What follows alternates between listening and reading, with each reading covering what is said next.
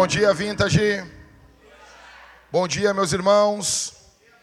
É uma alegria muito grande nós estarmos juntos. Vou pedir para os irmãos sentar, por favor, sossegar o seu facho, como dizia a minha avó. O pessoal que está chegando aí, meus irmãos, deixa eu dizer uma coisa: o horário do culto aqui é 10 e meia da manhã, tá bom?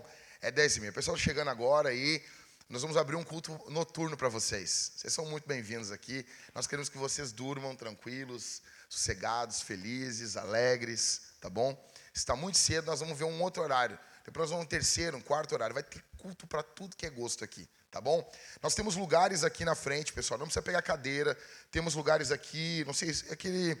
Está escrito reservado ali, pessoal? O que, é aquilo ali? Da banda? E a, ali está reservado para a banda. Ali? Oi? Aqueles papéis, está escrito o que nos papéis? E cadê a banda? Então, a banda está citada onde estava reservado ali? Então tira os papéis dali, gente. Parece um monte de louco. Rasga, queima. Em nome de Jesus. Glória a Deus. E a banda senta ali daí, por favor, né, gente? Tem lugares aqui, vou pedir para os membros sempre, meus irmãos.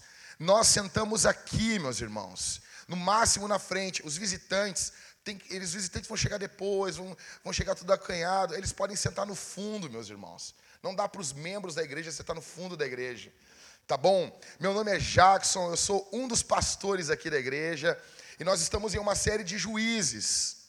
Ok? Eu peço que você abra a sua Bíblia em Juízes, capítulo de número 10. Capítulo 10. Glória a Deus. São muito bem-vindos, todos vocês que estão aqui visitando a igreja. Você é uma bênção, uma bênção, uma alegria muito grande nós estarmos juntos aqui. Eu quero pedir perdão para os irmãos que têm crianças que sobem aqui as escadas com, com o carrinho todo errado, assim, subindo. Nós vamos arrumar aquele elevador ali. Aquele elevador é um elevador de carga, então não dá para usar para pessoas. Eu sei que você pensa que a sua sogra deveria, é um pacote, né? E você quer colocar ela ali, mas nós não queremos fazer isso com a sua sogra, tá bom? E é perigoso.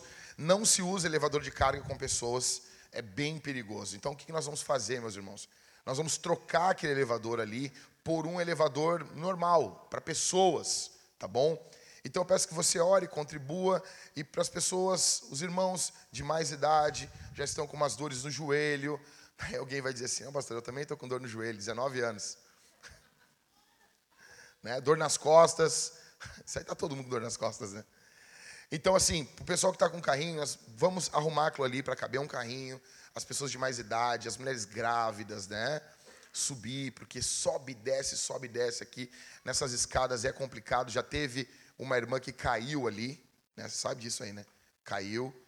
Você sabia disso aí? Não? É, caiu, caiu. Mas passa bem. É. E quem está falando aqui? Alguém, alguém que já caiu no culto, né? É, vocês se lembram disso, né? Vocês se lembram disso? Eu dei um esporro na igreja, xinguei todo mundo. Quando eu saí assim, brum, caí.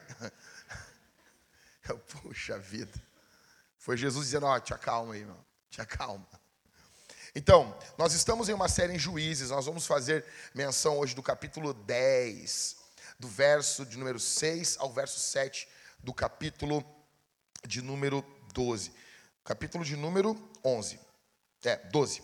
Irmãos, eu peço que você preste atenção, os textos vão ser longos, mas se você prestar atenção vai ser uma bênção. Uh, agora nós tivemos mulheres fortes, eu estive pregando aqui para as mulheres, e eu creio que foi uma bênção. falei sobre o valor das mulheres, falei sobre angústia, sobre desespero, sobre ansiedade. Eu pergunto aqui, alguém aqui já teve ah, ansiedade, a crise do pânico, né?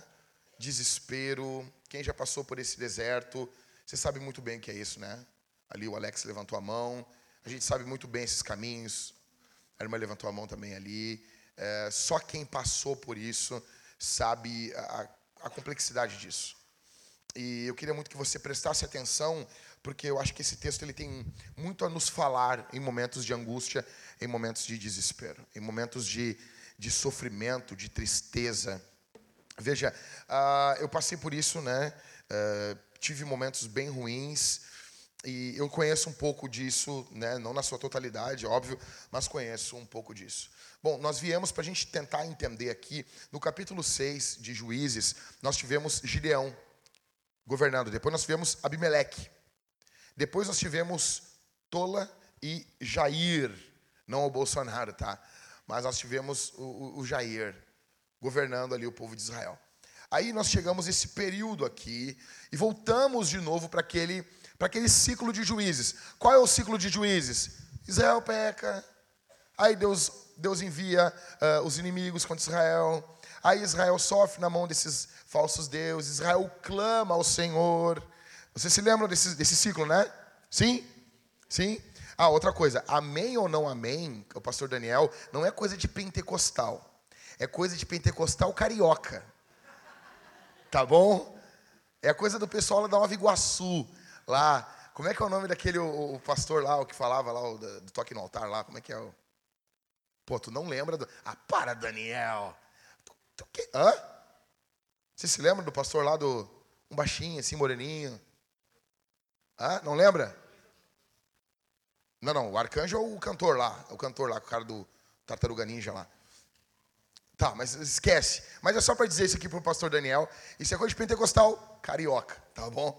Porque aqui no sul, meu, até os pentecostal são gelados. então, uh, vamos lá. Antes de nós lermos o texto, Israel peca. Verso 6. Israel peca.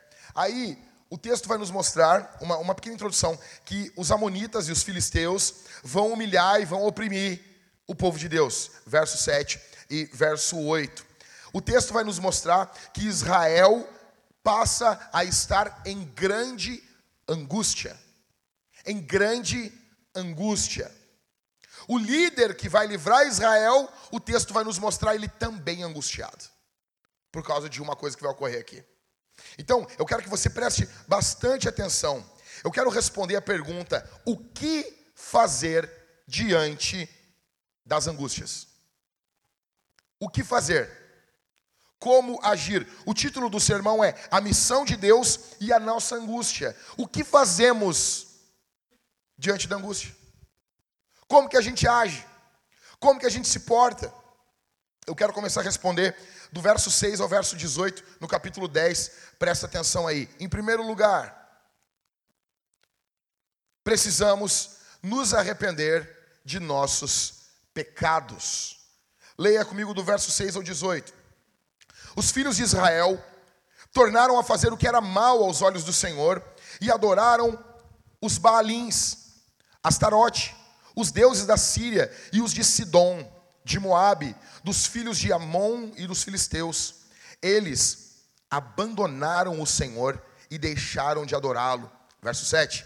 Então a ira do Senhor se acendeu contra Israel e ele os entregou nas mãos dos filisteus e nas mãos dos filhos de Amon os quais, nesse mesmo ano, esmagaram e oprimiram os filhos de Israel. Olha para mim aqui, como eu falei para vocês, a, a, a, opressão, a situação do povo vai piorando, ok?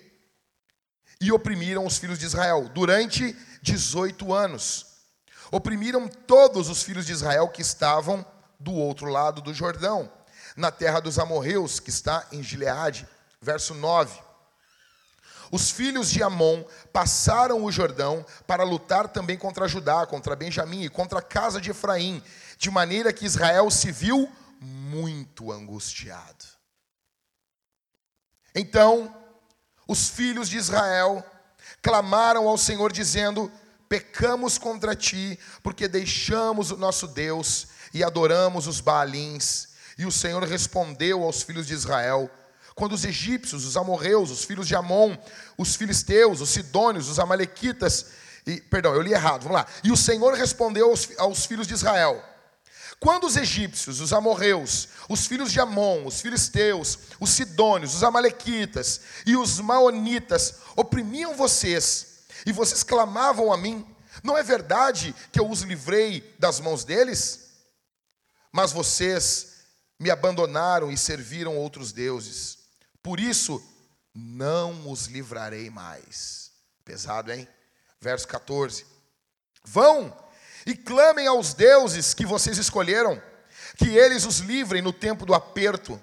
Mas os filhos de Israel disseram ao Senhor: Nós pecamos, faze-nos tudo o que te parecer bem, mas por favor, livra-nos ainda dessa vez. e tiraram os deuses estranhos do meio de si e adoraram o Senhor. E ele já não pôde reter a sua compaixão diante da desgraça de Israel. Os filhos de Amon foram convocados e acamparam em Gileade. Os filhos de Israel, por sua vez, se reuniram e acamparam em Mispa. Então, o povo, aliás, os chefes de Gileade disseram uns aos outros: Quem será o homem que começará a lutar contra os filhos de Amon? Quem fazer isso será o chefe de todos os moradores de Gileade. Vamos lá, primeira parte do texto. Então, precisamos nos arrepender dos nossos pecados. Atenção aqui, atenção aqui, irmãos. Deixa eu dizer uma coisa, não é porque eu estou pregando, mas esse é o momento mais importante da tua semana. Esse é o momento mais importante da tua semana. É o momento onde você vai ouvir a palavra de Deus ao vivo, congregado com o povo de Deus. Ok? Então, o padrão é o mesmo. O padrão é o mesmo. Israel se desvia. Israel abandona os caminhos do Senhor. Israel abandona aquilo que Deus tinha proporcionado para Israel. Nós vamos de novo voltar para aquele ciclo de juízes, aquela espiral descendente que eu falei para vocês. O que ocorre aqui? Eles estão adorando falsos deuses das nações. A situação piora, porque agora eles estão adorando os deuses das nações vizinhas. Eles estão fazendo algo que desagrada ao Senhor. Só que agora, nesse texto, se você prestar atenção, você nota que o desespero é maior. Você nota que a opressão é maior. Por quê? Uma, uma hora a corda arrebenta. Você acha que você vai viver a sua vida toda como um ímpio, como um mundano, como um podre, e você vai se dar bem a vida toda? Você acha isso? Você acha isso? Uma hora a corda arrebenta, não existe felicidade com o pecado, não existe alegria longe de Deus, não existe, você pode procurar em todos os lugares. Israel está procurando isso em outros deuses. Você pode procurar isso em outros deuses. Quais são os deuses da cultura? Satisfação, imagem pessoal, dinheiro, mulheres. Ok? Um carro novo, uma falsa imagem que você projeta, ou seja, agora o desespero é maior, eles estão adorando esses deuses das nações vizinhas e esses deuses estão oprimindo eles. Eles estão sendo oprimidos por esses deuses. Eles estão sendo oprimidos por esses deuses, porque veja, os falsos deuses, eles oprimem você. Eles exigem adoração, eles exigem exclusividade, você os adora, você se prostra diante desses deuses e eles oprimem você. Ah, pastor, mas eu não faço isso. Tem certeza? O que é um falso deus? Um falso Deus é tudo aquilo que suga suas energias ao ponto de você devotar adoração em formato de sacrifício a Ele. Olhe para a sua vida, em nome do que você faz os seus maiores sacrifícios. Esse é o teu Deus. Eu estava aconselhando um casal uma vez e cada um havia traído. Um, cada um, um, ia, um, o homem havia traído a mulher e a mulher havia traído o homem. E tinha uma, uma, uma bebê, tipo, da idade da minha filha agora, da mais nova, da, da Maria. Coisa mais linda, menina. Aí eu peguei e disse assim: olha. E, e, e os dois, nenhum queria abrir mão. Eu disse: sabe o que vocês estão fazendo? Imagine comigo o adultério, o adultério como uma divindade, uma imagem. Uma imagem com como eram os deuses da antiguidade, e eles ficavam com suas mãos erguidas e os adoradores colocavam o bebê em cima daquela divindade. Só que dentro dessa imagem uh, de metal é, acendia uma chama, um fogo. Então eles entregavam aquele, aquele bebê naquela imagem incandescente, aquela criança morria queimada. O nome disso chama-se culto. O nome disso é adoração. Vocês estão fazendo isso. Vocês estão pegando a filha de vocês e vocês estão sacrificando a vida dela em nome do adultério. Em nome do, em nome do frisson de uma mulherzinha nova. Em nome do frisson de um elogiozinho novo de um homem diferente. Em nome desse frissonzinho bobo e adolescente, pueril. Porque isso é coisa de adolescente. Isso não é coisa de gente madura. Ah, mas ele faz sentir de um jeito diferente. Tu é uma imbecil. Tu é uma imbecil. Ah, mas ela me faz sentir diferente. Normal. Normal. tu é um imbecil. Em nome disso, você sacrifica a sua família, o futuro dos seus filhos. É o que Israel está fazendo. Verso, 14, verso 13 e 14, Deus diz: busca ajuda nos deuses de vocês. Veja, eu amo o jeito que Deus trabalha. Porque Deus é muito lógico. Tu estava adorando esse falso Deus, agora tu está em, em aperto, tá, busca ajuda lá então, tchê. Pede ajuda para Ele. Pede que Ele te livre. Pede que Ele te ajude. Tem um caso muito, muito icônico, eu falei já para os homens aqui. Uh, eu sei, eu conheço, tá bom? É, é, é parente, na verdade. Uh, o Michael, na verdade, o Michael e o Michael conhecem, a mãe da Suna, ela tem umas casas de aluguel. Tem umas casas de aluguel. E mora um, um cara lá, tetraplégico, não mexe nada, do pescoço para baixo. Mexe nada. A história dele, quem vê, não, não sabe o que, é. Era bem, todo forte, como dizia minha avó, todo duriteso.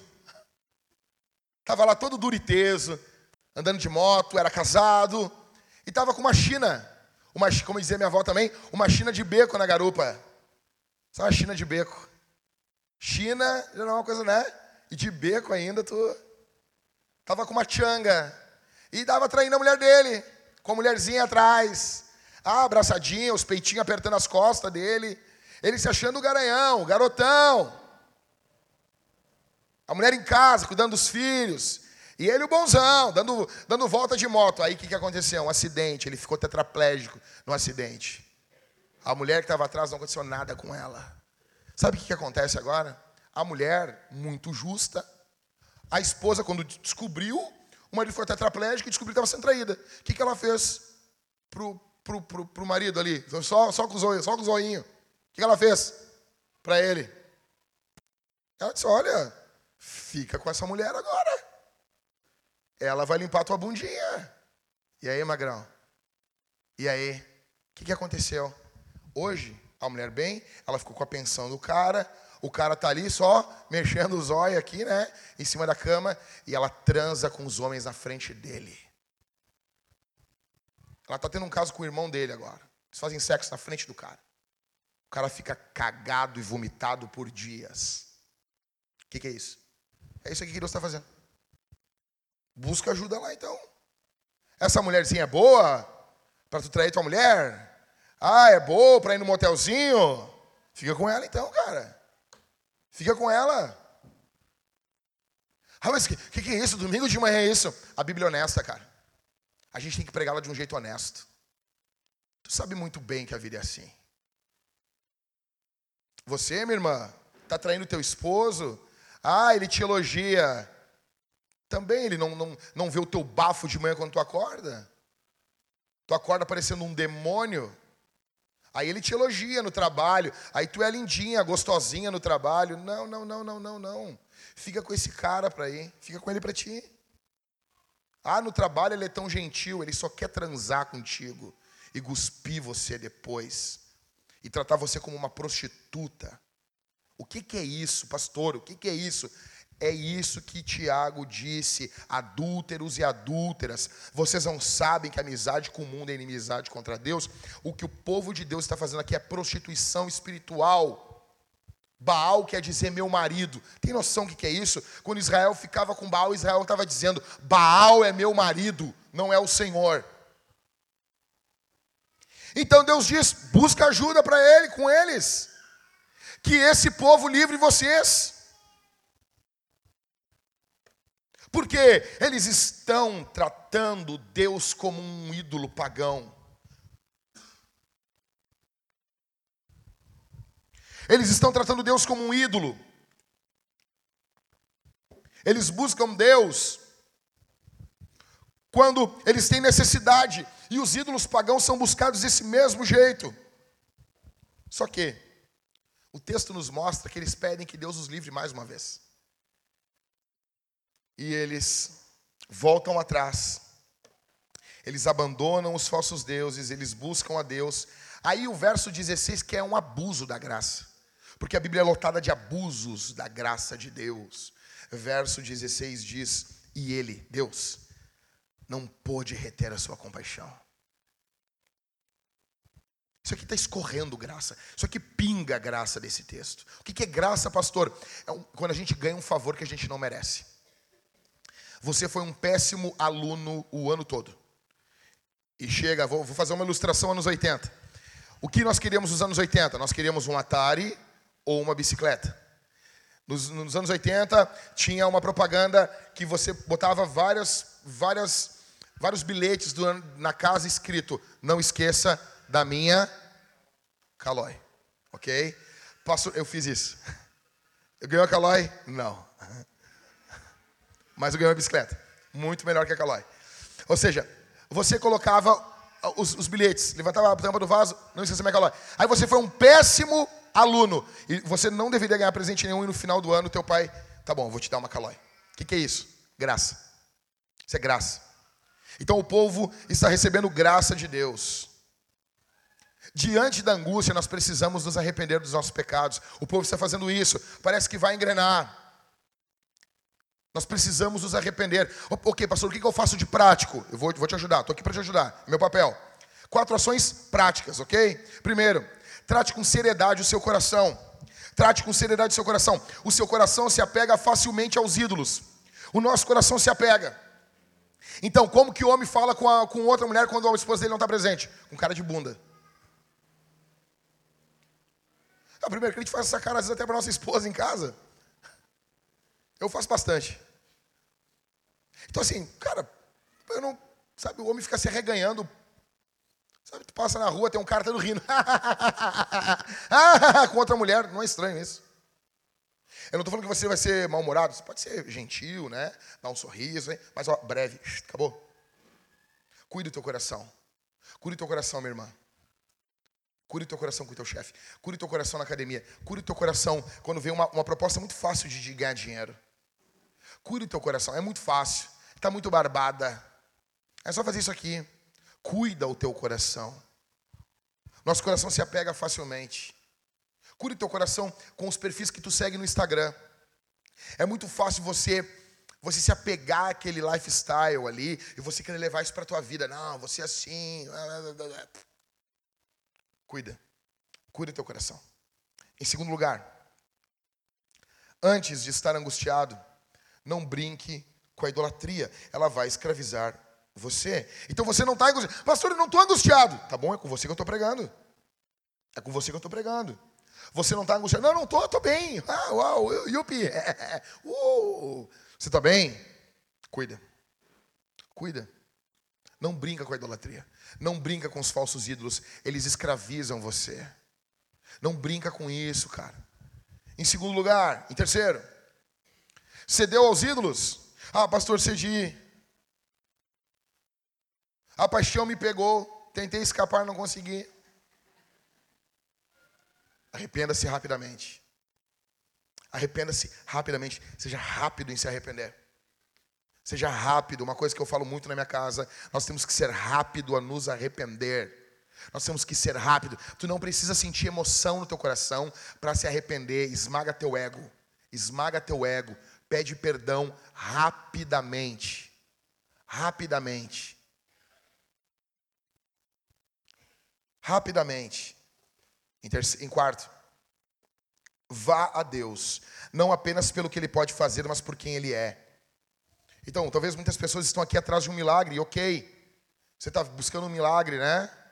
Trinta e poucos anos quer casar, você quer um milagre. Eu entendo você. Ok?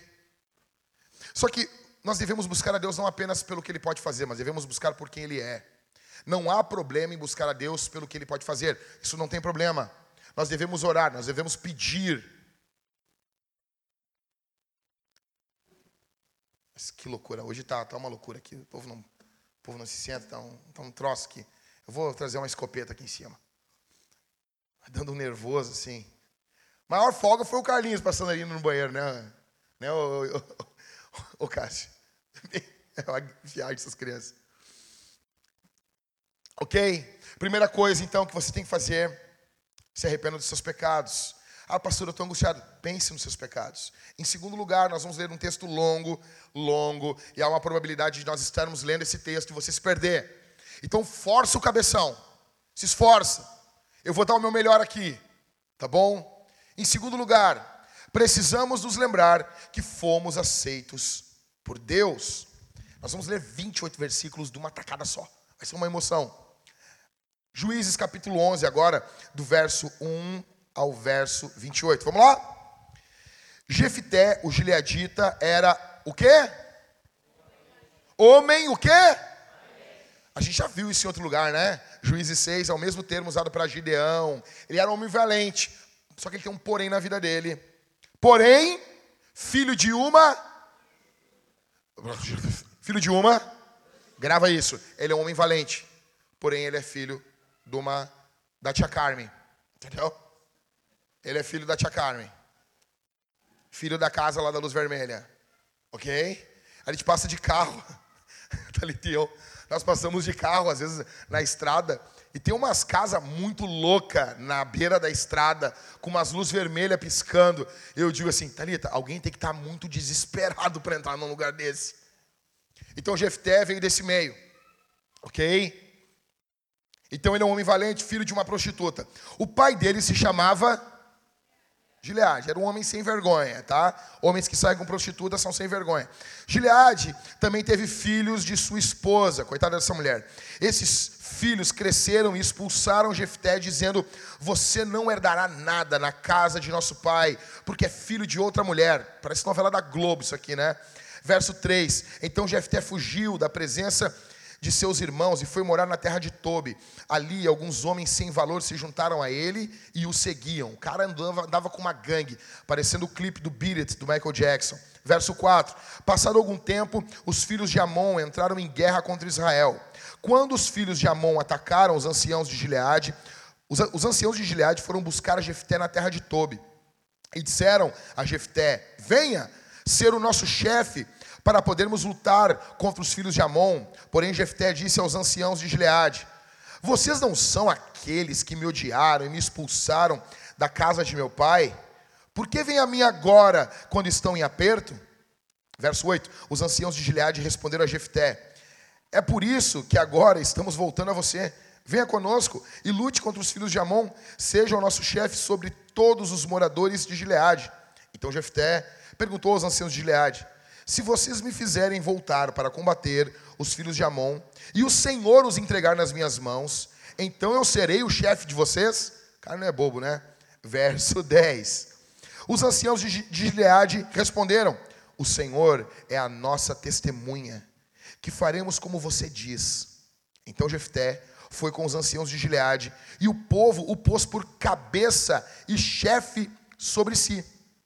E Jefté proferiu todas as suas palavras diante do Senhor em Mispá.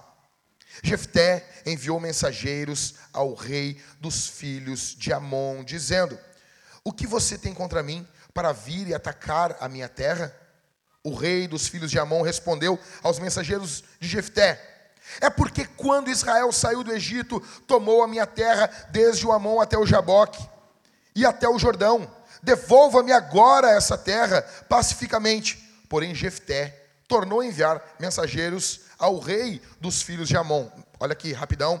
Jefté está agindo de forma diplomática, está tentando evitar uma guerra, tá bom? Verso de número 15, dizendo: Assim diz Jefté. Pois isso é muito legal, né, cara? Tu mandar alguém dizendo, imagina, assim diz o Jack. Imagina o cara chegar assim, Daniel, assim diz o Jack. Isso é, isso é demais isso, né? Assim diz Jefté: Israel não tomou nem a terra dos Moabitas, nem a terra dos filhos de Amon. Porque quando Israel saiu do Egito, andou pelo deserto até o Mar Vermelho e chegou a Cádiz.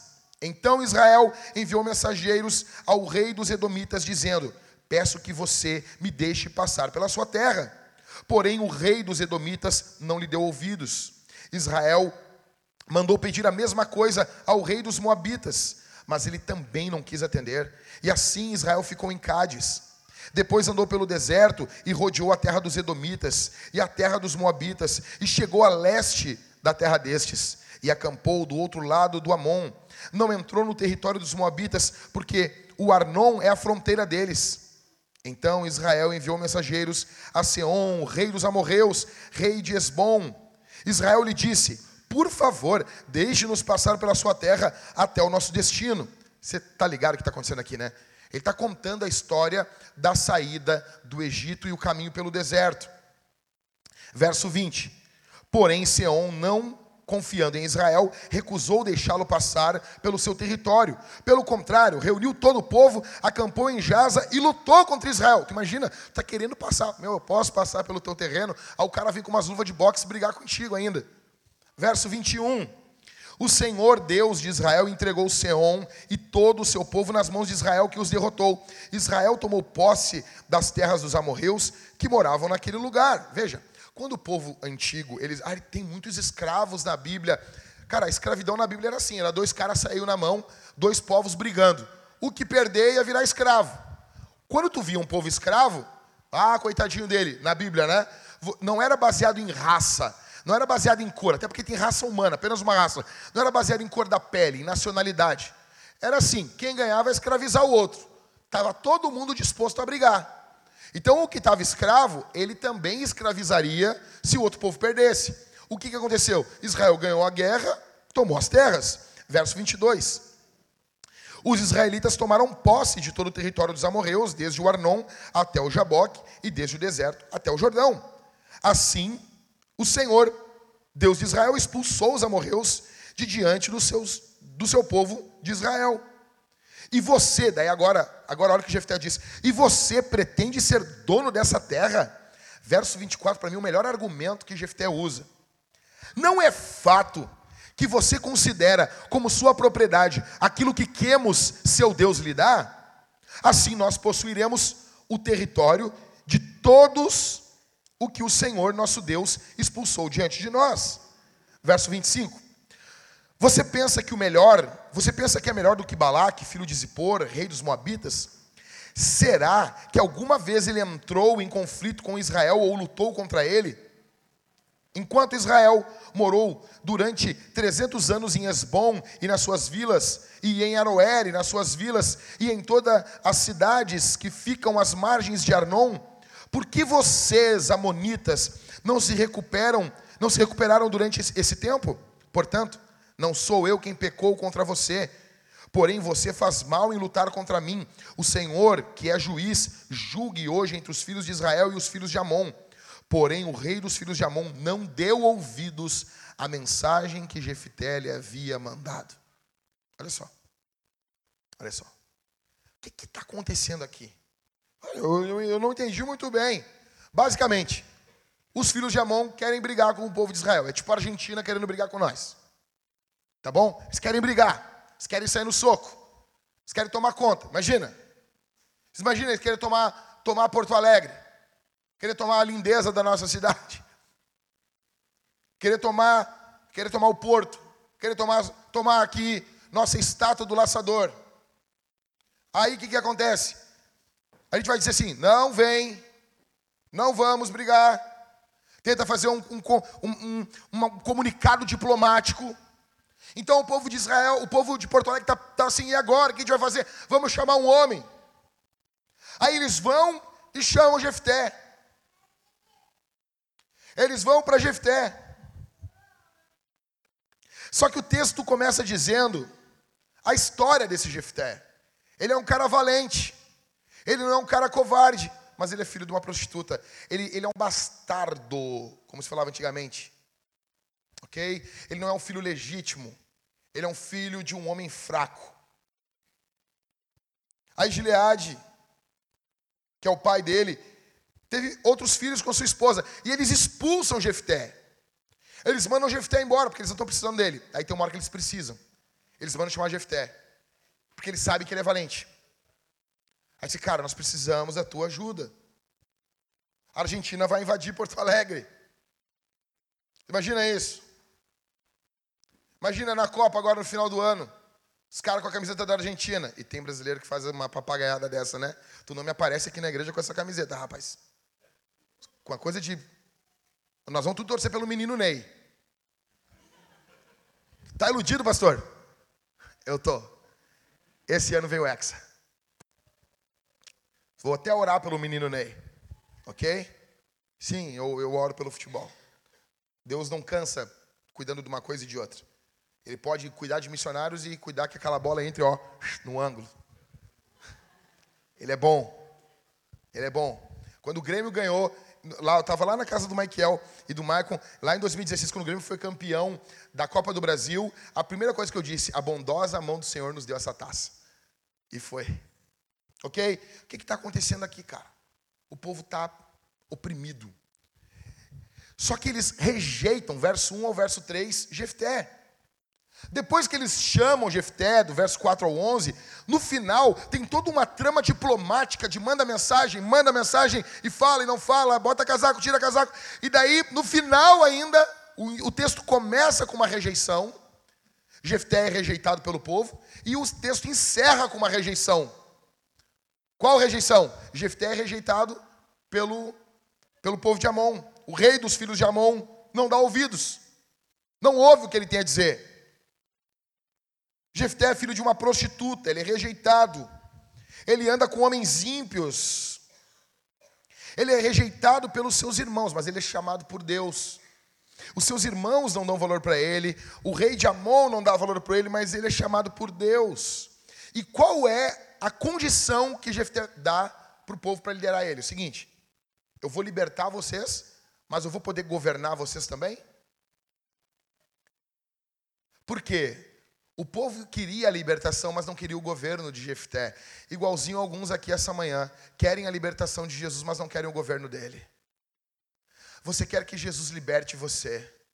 Você quer que Jesus mude o teu casamento. Você quer que Jesus mude o teu marido, mas você não quer que Jesus seja Senhor sobre a tua vida.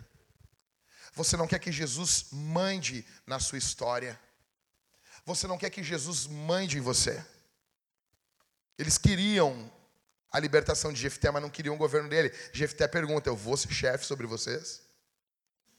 Não tem como você se submeter à libertação de Jefté e não se submeter ao senhorio dele. Assim como não tem como você receber a libertação de Jesus e Jesus não ser senhor sobre a sua vida.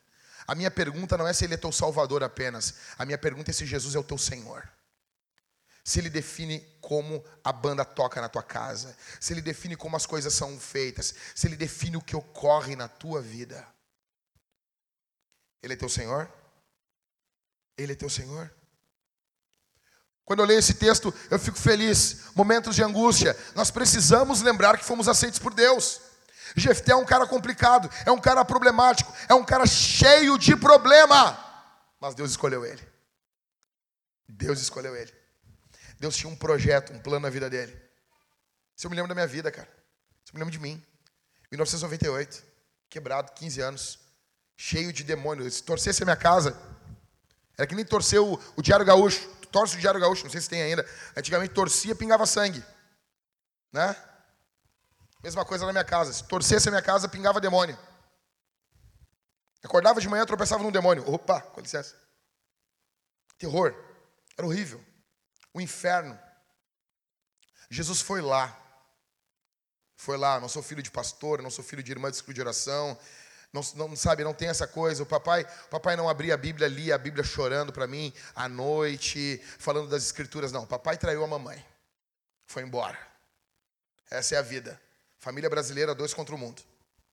Como diz o nosso grande irmão Brown. Era isso aí, velho. Era isso aí.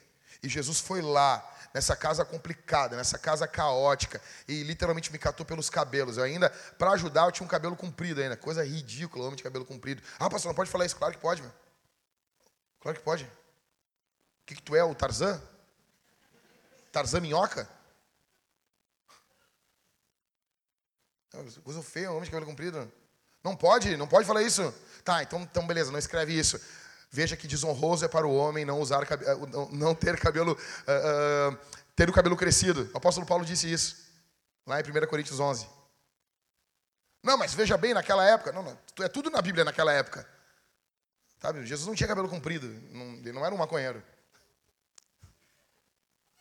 Aí eu usava aquele cabelo comprido ainda, sabe? Jesus me catou pelo cabelo, cara, me trouxe, me salvou, me resgatou, me limpou, sabe? Provavelmente eu sou o pior pregador desse país aqui, velho. Sabe, o vocabulário limitado, tudo. Estou falando para vocês aqui. dessa obra que Jesus faz. Jesus fez na vida de Jefté, Deus transformou, Deus usou ele. E ele é um cara complicado. E ele era rejeitado. Ah, pastor, eu também estou sendo rejeitado. Ok, é para você. É para você. Meu trabalho é falar com você. Quando você for rejeitado, lembre-se: a última palavra não vem dos homens. Não é Gileade que define quem é Jefté. Não é nem aquela porcaria daquela prostituta que define. Quem define é Deus. Quem define o que vai ocorrer na vida de Jefté é Deus. Não é o caso extraconjugal do pai dele. Vai trazer consequências. Não é, não é, não é, não é, não é pouca coisa isso. Você trair sua esposa, trair o seu marido. Isso é algo muito sério. Só que se Deus botar a mão, meu velho, Deus vai fazer o que Ele quer. A última palavra não vem dos homens, a última palavra vem de Deus. Em segundo lugar, preocupe-se não com a rejeição dos homens, preocupe-se com a rejeição de Deus. Ah, mas Deus não rejeita ninguém. Como não, cara? Não te contaram isso ainda? Estão te enganando aí. Te mentiram. Vai no PROCON. Vai no PROCON. Vai, vai sair no PROCON. Ó, o pastor pregou é antibíblico. Vai lá, cara. Por quê, pastor? Essa é igreja de consumidor mesmo. Tu tem que ir no PROCON. Como assim Deus não rejeita? A Bíblia está lotada de rejeição de Deus. Está lotado. Deus rejeitou Saul. Vocês lembram disso? Deus fala para Samuel o quê? Até quando tu vai ter dó de Saul, tendo eu já rejeitado, escolhido Davi, que é melhor do que, do que ele? Duas coisas já matam esse texto. Primeira, todo, ninguém é melhor do que ninguém. Não acho que não. O texto diz que Davi é melhor que Saul. É só, é só tu ver o Luan jogando com outro jogador, você vai ver que tem um é melhor que o outro. Ok? Então, tem gente melhor que a outra.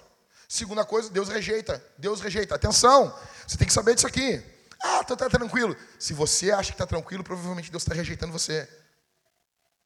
Isso aqui é sério. Preocupe-se com a rejeição de Deus. Preocupe-se com isso, não com a rejeição dos homens.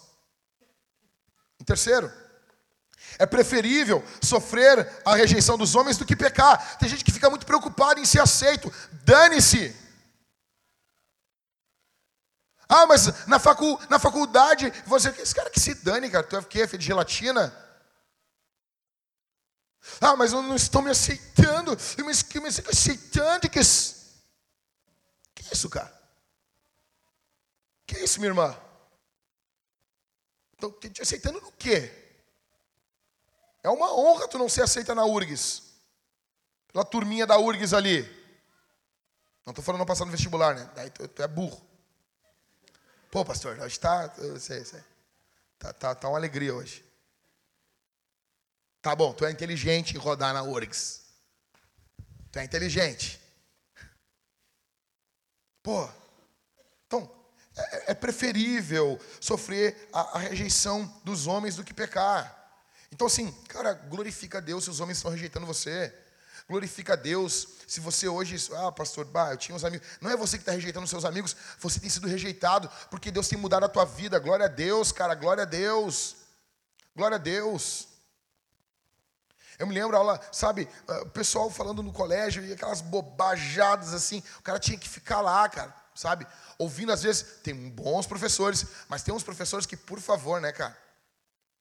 Bah, ouvindo uma, umas porcaria nas aulas de biologia, cara, sabe? E não sei o que, bababá. Eu, só só para dizer aqui, isso é mentira, professor. Isso é mentira que o senhor está falando. Isso não é verdade. Isso nem ciência é. Bom, só, só para dizer. Estou no trabalho lá, e daí está todo mundo, sabe? Todo mundo num, numa operação de mais de 30 pessoas, sabe? Tinham, tinham só três homens. Na verdade, tinham, tinham cinco homens. Dois eram héteros. Eram mulheres e, e caras que queriam ser mulheres. Estava tudo junto lá e defendendo o aborto, defendendo o aborto, defendendo o aborto. Cara, só assim, pessoal, seguinte, só para dizer assim, ó, isso que vocês estão falando é mentira. Aborto é assassinato. Aborto é uma palavra soft para matar uma criança dentro do ventre. E eu quero dizer para vocês isso: Deus é pró-vida, ok? Deus ama as crianças. Assim, ó, isso, isso é crime. É crime. é crime, deveria ser preso a defesa do aborto. Há plebiscito, plebiscito escambau. Por que a gente não faz plebiscito então se os negros vão viver ou não? É ruim, né? Ah, vamos fazer um plebiscito se os vesgos vão viver ou não. Eu não vou gostar. Vamos fazer plebiscito se quem é branco, branquelo vai viver. Não, não vamos não. Por quê? Porque, cara, a pessoa tem o seu direito à vida. Ou seja, por que nós vamos fazer um plebiscito, sabe? Se levanta e fala. Ah, não, deveria ser preso. Deveria ser preso. Você fala, você tem que, você tem que perder o medo de ser rejeitado. Jefté foi rejeitado, e azar. Seja rejeitado para a glória de Deus. Deixem rejeitar você para a glória de Deus. Que rejeitem você. Em primeiro lugar, então, em tempos de angústia, precisamos nos arrepender. Em, em segundo lugar, quando você está angustiado porque foi rejeitado, lembre-se que você foi aceito por Deus. Em terceiro, precisamos conhecer a voz de Jesus. Olha aqui para mim. Nós vamos ler um texto agora muito triste. Muito triste. E o que eu vou falar aqui, eu vou falar com dor no meu coração. Preste atenção. Verso de número 29 ao 40, 11 versículos. Então o Espírito do Senhor veio sobre Jefté. Aí você pensa, uau, coisa boa. Ele atravessou Gileade e Manassés e passando por Mispa de Gileade, foi até os filhos de Amon. Jefté fez um voto ao Senhor. Aí tu pensa, uau, agora vai nosso herói. Vai. Nosso herói está cheio do Espírito e fez um voto, dizendo: Se de fato entregares os filhos de Amon nas minhas mãos, quem primeiro sair da porta da minha casa para se encontrar comigo quando eu voltar vitorioso sobre os filhos de Amon, esse será do Senhor, e eu o oferecerei em holocausto. Holocausto, para você entender, quem está visitando a gente aqui, era um sacrifício do Antigo Testamento envolvendo morte. Ou seja, ele está dizendo: eu vou matar essa pessoa. Assim Jefté foi de encontro aos filhos de Amon para lutar contra eles, e o Senhor os entregou nas mãos de Jefté. Ele os derrotou desde Aroer até as proximidades de Minite, vinte cidades ao todo, e até Abel Queramim. Foi uma grande derrota para os filhos de Amon, que assim foram subjugados pelos filhos de Israel. Quando Jefté voltou para sua casa em Mispa, a filha saiu ao seu encontro tocando tamborim e dançando. E ela era filha única. Ele não tinha outro filho nem filha. Quando Jefté a viu, rasgou as suas roupas e disse: Ah, minha filha, você me prostra por completo. Você passou a ser a causa da minha ruína, porque fiz um voto ao Senhor e não posso voltar atrás. E ela lhe disse: Meu pai, você fez um voto ao Senhor, faça comigo segundo o voto que fez, agora que o Senhor o vingou dos seus inimigos, os filhos de Amon. E ela disse mais ao seu pai: Que me seja concedido isto, deixa-me por dois meses, para que eu vá e desça pelos montes e chore a minha virgindade, eu e as minhas companheiras. E o pai consentiu, dizendo: Vá, deixou-a ir por dois meses. Então ela se foi com as suas companheiras e chorou a sua virgindade pelos montes. Ao fim dos dois meses, ela voltou para o seu pai, que fez segundo o voto que tinha feito. Assim, ela nunca teve relações com homem algum. Daqui veio o costume em Israel de as, suas, das, de as filhas de Israel saírem por quatro dias, todos os anos, a chorar pela filha de Jefté, o gileadita. Tenso demais. Bom, deixa eu explicar uma coisa. O que está ocorrendo aqui? Jefté vai e ganha a batalha. Verso 32 ao 33. É muito rápida a narrativa da batalha. Pum, pum, pum, ganhou. Ganhou. O que, que a gente espera se tu vem lendo Juízes?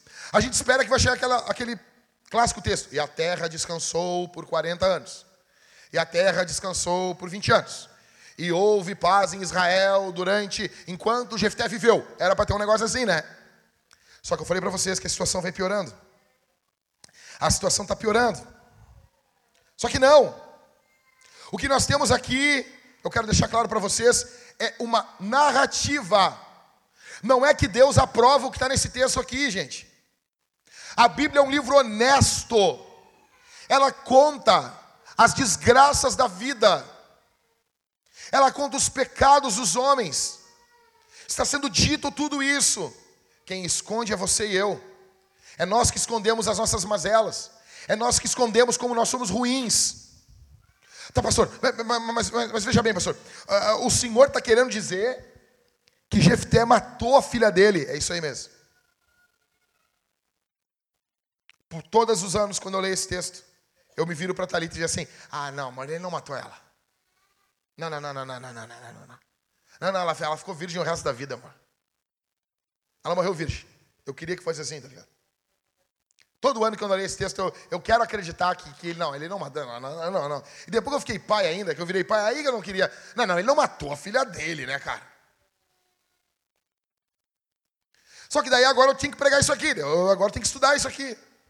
Eu disse, beleza, agora vamos, vamos, vamos cair em cima desse texto. O texto é claro, cara. Ele fez conforme ele tinha dito, por isso ela não teve filhos. Por isso é, foi uma maldição até para a vida dele ela não ter filhos, por causa da cegueira espiritual dele, que ele acabou fazendo isso. Por que que Jefté fez isso? Porque Jefté não conhecia a voz do Senhor. Ele não conhecia a palavra de Deus. Ele tratou Deus como os deuses de Canaã. Escuta o que eu estou dizendo aqui. Ele estava tão envolvido naquela cultura naquela cultura aonde você entregava os filhos ou os filhos dos servos em sacrifício aos deuses para você receber favor. Você nota a situação de Israel aqui da igreja do Antigo Testamento como é uma situação caótica. O que está ocorrendo aqui, cara? Eles estão tão misturados com Canaã que não sabe aonde começa o povo de Deus e aonde começam os povos daquelas regiões vizinhas. A, re, a religião deles está toda misturada, é sincretismo. O que está ocorrendo aqui? Tanto que ele trata Deus do jeito que os pagãos tratavam seus deuses.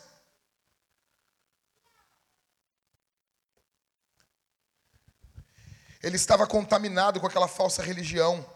Ele não conhecia a graça de Deus ele não conhecia a misericórdia.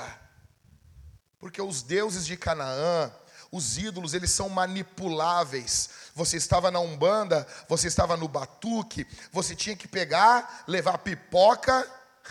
Talvez as divindades do batuque querem ver um Netflix, né? Imagina uma divindade que recebe pipoca. Puxa vida, cara. E cachaça. Que mistura é essa? Como é que alguém adora? Como é que esse, esse Deus vai fazer uma coisa boa para ti, cara? Ele, ele quer pipoca e, e, cachaça. Aí o cara bate uma galinha, o cara quer um frango. Traz um frango aí, passa no Zafari lá e traz uma oferenda. Não faz sentido. Mas o que, que é isso? esses deuses, todos os deuses, eles são manipuláveis. Você se lembra da dança da chuva? Você quer chuva, você faz uma dancinha, né? Você dança e pum, vai vir a chuva. Ou seja, esses deuses você manipula. O Deus da Bíblia é o único, que é Ele que governa. Ah, mas ele recebe ofertas, mas é pelo que ele já fez. É pelo que ele já fez.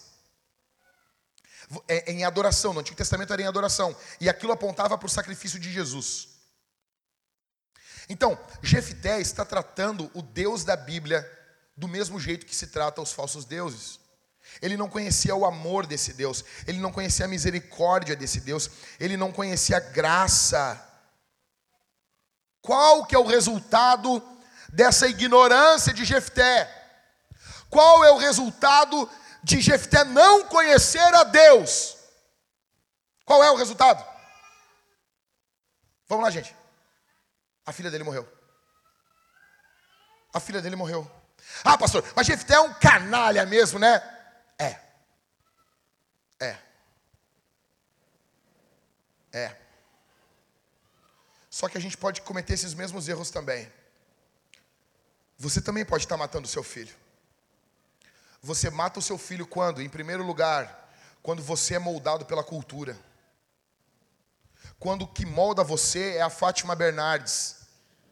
Quando quem molda você é a Globo. Quando quem molda você é, é, é o, é o. Sabe, o cara que influencia, o influencer do Instagram. Do Instagram. Quando você é moldado pela cultura. Quando a cultura molda você. Quando seus valores são ditados por Hollywood. Quando seus valores são ditados pelo que a Netflix lança. Quando você é moldado pela cultura. Jefté era moldado pela cultura. Quando você é moldado pela cultura, seus filhos morrem. Você está matando aos poucos os seus filhos. Em segundo lugar, quando você é raso no conhecimento bíblico. Quando você conhece pouca Bíblia. Quando você, sabe, você pode fazer um filho, mas você pode não ser um pai. Ter orgasmo, coisa mais fácil que existe. Ter uma ejaculação. Você pode ah, conseguir uma ejaculação e ter um filho, só que isso não faz de você um pai. Você tem que conhecer a Escritura, você tem que estudar a Bíblia, porque ali está a regra de vida para a sua família, o que vai proteger a sua casa é o conhecimento bíblico. Ah, como se faz? Como se age nisso? A Bíblia tem a resposta. A Bíblia responde. A Bíblia tem resposta para tudo isso. Jefté é um ignorante de Bíblia. Por quê? Porque se ele estudasse o Antigo Testamento, está escrito lá que Deus não aceita sacrifício humano. E se ele estudasse, ele ofereceu alguém sacrifício humano, e depois disso ele tivesse estudado, ele podia cumprir esse voto com substituição. Ele chegaria ao sacerdote e ele pegaria, tem o um valor do ser humano na Bíblia, tem o um valor no Antigo Testamento, você resgatava o ser humano com o sacrifício de um animal. É por isso, os primogênitos são de quem na Bíblia? Do Senhor. Mas os primogênitos eram mortos pelo, pelo povo de Deus? Por quê? Porque tem um resgate. Você se lembra? Quando, quando a, a família de Jesus vai até o templo, eles levam uma pombinha. Porque era uma família muito pobre. O que, que, é, o que é aquilo ali que eles estão fazendo? É um resgate. O primogênito tinha que ser resgatado. Então não tem sacrifício humano para Deus, não tem. E Jefté fez isso por quê? Porque é um ignorante de Bíblia. E quando nós somos ignorantes de Bíblia, nós padecemos. Você cai na mão de falsos pregadores, eles vão mentir para você, eles vão destruir a sua vida, eles vão destruir a sua família, porque você é um ignorante de Bíblia. Ah, o pastor fica falando para a gente ler a Bíblia. Cara, se eu fosse um charlatão, o que eu mais ia querer é que você não lesse a Bíblia. A Thalita e eu, nós fomos na Sociedade Bíblica do Brasil. Me deram uma toalhinha aqui, não sei se. Para me secar meu suor aqui. Parece uma, uma fralda aqui. Mas o cheiro tá bom, fica tranquilo. Olha só isso aqui. Tem uma igreja caça-níquel no Brasil. Tá? Uma igreja caça-níquel, eu não vou falar para não expor a Universal, mas é essa qual é a versão da Bíblia que eles usam? Eles usam a versão da Bíblia a mais complicada, versão da Bíblia do Brasil. Na verdade, ela não é nem feita no Brasil, ela é feita com português de Portugal. O, o, eles, eles encomendaram ela, eles usam a versão original, a versão oficial do púlpito deles, é a versão mais difícil para se entender. Por quê? Não há intenção que o povo entenda a Bíblia. Aqui eu vou explicando, texto a texto, vou te explicando e sugiro para você que você leia cada ano uma versão diferente. Quanto mais versões você lê, melhor você vai compreender. Jefté é um ignorante. E por ser um ignorante, sua filha está morta. Se você for um ignorante, sua família vai perecer. Você mata seu filho quando trata o culto doméstico com enfado. Ah, então nós temos agora o culto doméstico aqui na igreja. O pastor uh, fez um manual, como nós fazemos um culto dentro de casa, como começa, é simples. Escrevi um manual, tá lá. Para quem é membro da Vintage, o manual tá lá, tá de graça na internet. Eu vendo, não tô nem aí. Eu que escrevi. Tu é membro da Vintage, mando para você. Tem lá o vídeo, a Thalita eu fazendo culto no dia. Chega o Felipe, chega a Zanda no meio do culto, dá tudo errado no culto. Ficou aquele culto ali, tá gravado. É um PDF interativo. Tu clica, tu vê. Tem eu colocando a Isabel para dormir. Ela era bem pequenininha. Tá lá. Cara, Aí a gente tem o culto doméstico, aí o cara presta contas do GC, fiz o culto. Mas como que o cara fez o culto? Todo assim, ó. Ah, vamos fazer o culto. Vamos fazer o culto. Sabe? Parecendo The Walking Dead. Sabe? Vamos fazer o culto. Vamos. Ó, cara. É melhor tu não fazer, velho. Sabe, lá em casa, eu tenho um negócio, eu tenho pavor de ler a Bíblia com gente que lê assim, ó. Tira essa mão aí da cara aí, pomba. Pô, está lendo a Bíblia, meu. Não é playboy. Está lendo a Escritura. Vibração, impostação de voz, alegria. Pô, vida, pomba. É Deus que está falando com a gente. É a palavra de Deus. Aí os caras lêem com. Sabe? Tu vai morrer seco do espírito, velho. Tu vai morrer seco do espírito. É por isso que a tua vida está desse jeito. Porque você não tem consideração com a Bíblia. Não basta conhecer se você não experimentar.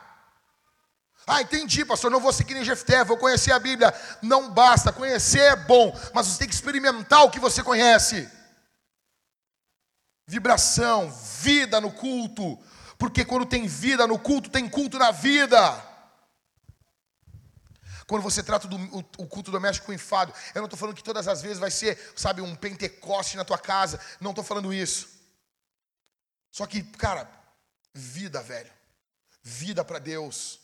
Dê o teu melhor para Deus. Leia com alegria, leia o texto bíblico, leia com vontade. Sabe, lá em casa, ó, uma, uma coisa, eu começo a ver as pessoas, as pessoas não querem ler a Bíblia, velho. Lá em casa a gente briga para, eu quero ler mais. Eu deixo, a Thalita está toda hora, deixa eu ler todo o capítulo, amor. Deixa eu ler esse capítulo inteiro. É assim, caso de crente. Ah, vocês são bons. Não, a gente é bem ruim.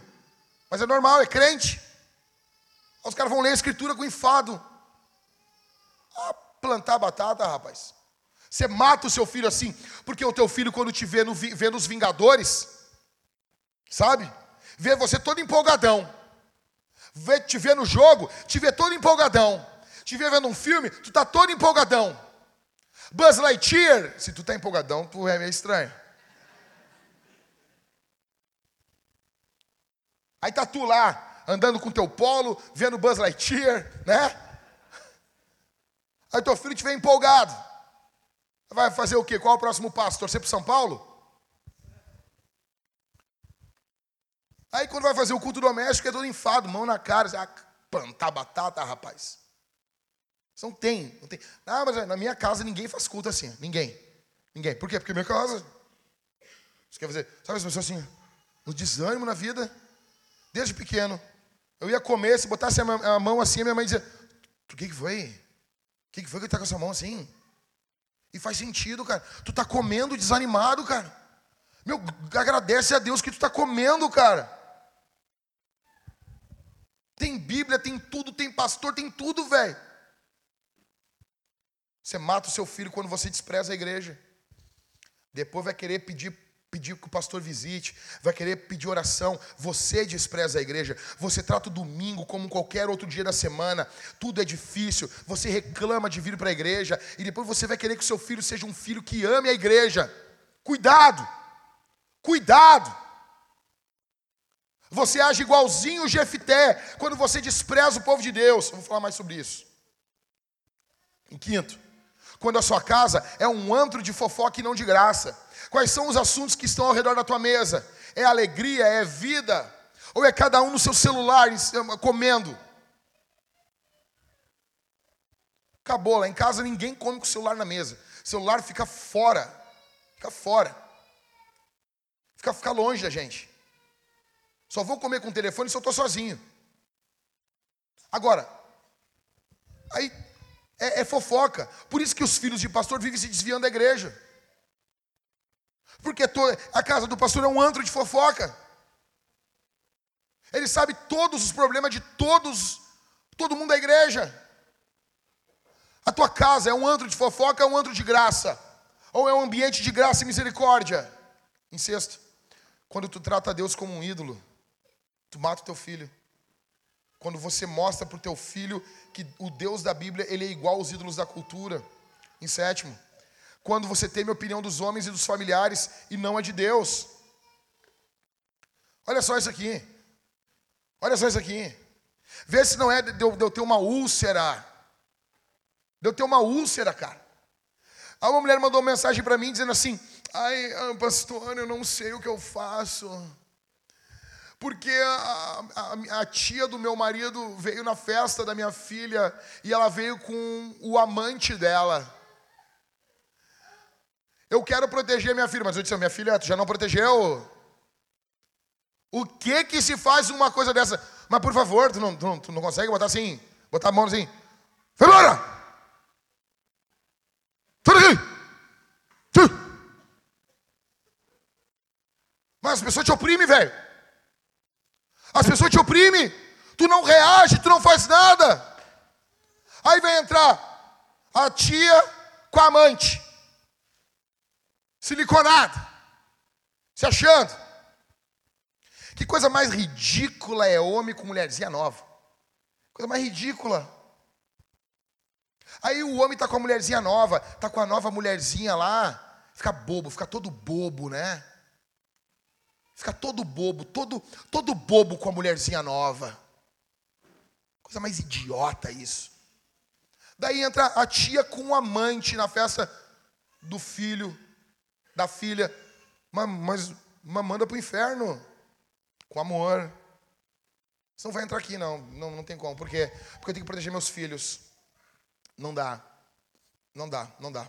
Eu falei para alguém muito próximo meu, eu disse assim, ó, não tem como. Defina uma mulher aí, daí tu vem na minha casa. Vai, firmou com essa? Vai firmar com essa aí? Firmou? É a terceira, né? Tá tipo o Fábio Júnior, assim, tipo o Kleber Lucas. Vai. Tipo a mulher do posto de Jacó. Firmou com essa aí? Firmou? Eu firmei, firmei, não vou trocar. Beleza, pode entrar na minha casa. Mas não dá. Não dá, não dá. Cada mês uma, uma, uma pessoa nova. Daí assim, oh, mas Jesus encontrou a mulher do poço de Jacó. Jesus encontrou, mas aí quando ficou naquele ali, né? Quando você, tem, você teme mais a opinião dos homens, você mata os seus filhos do jeito que Jefté matou. Em oitavo, quando o seu lar é lotado de regra e não de misericórdia. Quando tem regra para tudo, tudo as crianças são mudas dentro de casa. Velho, por que, que tu quer filho? Por que, que tu quer filho? Tu quer ver o que é uma, um, lar, um, um lar saudável? Liga para o Michael. Sempre que o Michael atende o telefone, tem um grito no fundo. Sempre que o Michael atende o telefone, é uma gritaria no fundo. E o Michael te olhando com uma cara de pleno. Oi, pastor, tudo bom? E o caos, o pau torando, assim, não fosse um terror, assim, ó. Vida. Vida. É vida. Douglas Wilson diz que o Éden, ele era um lar com um não e muitos sims. Deus, ele é um Deus de poucos mandamentos. Quando a casa possui inúmeras regras, você causa opressão. Pode muito mais do que não pode. Esse é o correto. Tem muito mais coisas a fazer do que não fazer. Esse é o correto. E nono, quando você é um ótimo guerreiro, mas um péssimo pai. Talvez eu estou falando para homens aqui, que você é muito bom para guerrear nesse mundo imundo. Para você, você guerreia, você defende sua família, você trabalha, você batalha, você traz as coisas para dentro de casa, mas você é um péssimo pai, assim como Jefté e assim como Davi. A filha de Jefté não precisava de um guerreiro, ela precisava de um pai. Teu filho não precisa de um herói, teu filho precisa apenas de um pai. Quando você é um grande guerreiro e um péssimo pai, você falhou. Deixa eu dizer uma coisa para vocês. Deixa eu contar um negocinho para vocês aqui. Eu recebi uma mensagem antes de ontem me convidando para ir pregar em Londres. Legal, né? Legalzinho, legalzinho, legalzinho. O que, que muda no frigir dos ovos? Eu vou conhecer um país muçulmano. Foi pesado isso, né? Eu vou conhecer um país, vou conhecer a cultura muçulmana. Isso é interessante. Vai conhecer um local onde teve igrejas, né? E tem um restinho de igreja lá.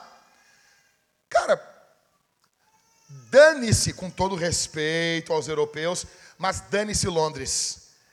Dane-se a Europa, dane-se a América, dane-se Porto Alegre, se eu não estiver cuidando em primeiro lugar da minha casa, cara.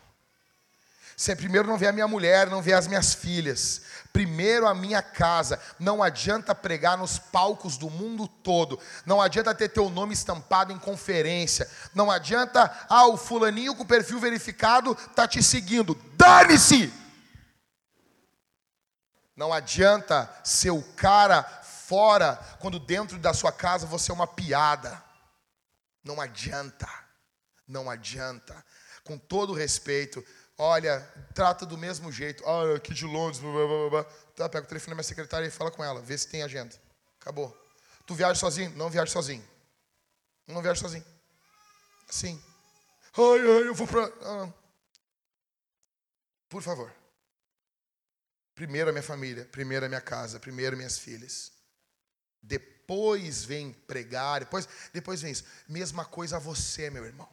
Primeiro a tua casa, não adianta tu ser o melhor profissional, o melhor empresário, o melhor, o melhor, o melhor, e a tua família está destruída. Jefité ganhou a guerra, mas perdeu a família. De que adianta ganhar o mundo todo e perder tua casa? De que adianta ganhar tudo e perder teus filhos? De que adianta ter dinheiro, ter dinheiro para comprar, para vender, e ter que pegar, indo visitar os teus filhos em centro de recuperação, ver os teus filhos, quem tu ama, afundado nas drogas, Deus os guarde disso. Você mata os seus filhos, você é igualzinho a Jefté, em décimo. Quando você ignora o sacrifício de Jesus, quando você ignora o que Jesus fez, quando você ignora o sacrifício de Cristo na cruz do Calvário, quando você ignora o perdão de Jesus, porque para muitos pais aqui, deixa eu dizer uma coisa: tem perdão para todo mundo, mas menos para os teus filhos. Tem muito pai que é assim, velho.